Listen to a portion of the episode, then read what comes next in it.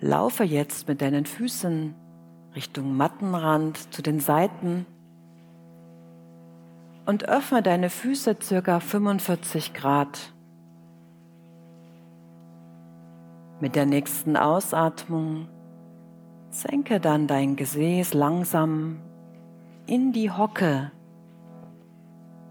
Du richtest dich im Oberkörper auf und dann bringe deine Hände in Namaskara Mudra. Mit jeder Ausatmung lasse Hüften, Gesäß, unteren Rücken Richtung Boden los. Nimm dein Svadhisthana Chakra wahr.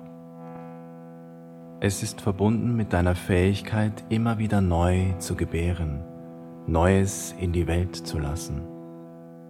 Was möchtest du in diesem Augenblick in die Welt bringen?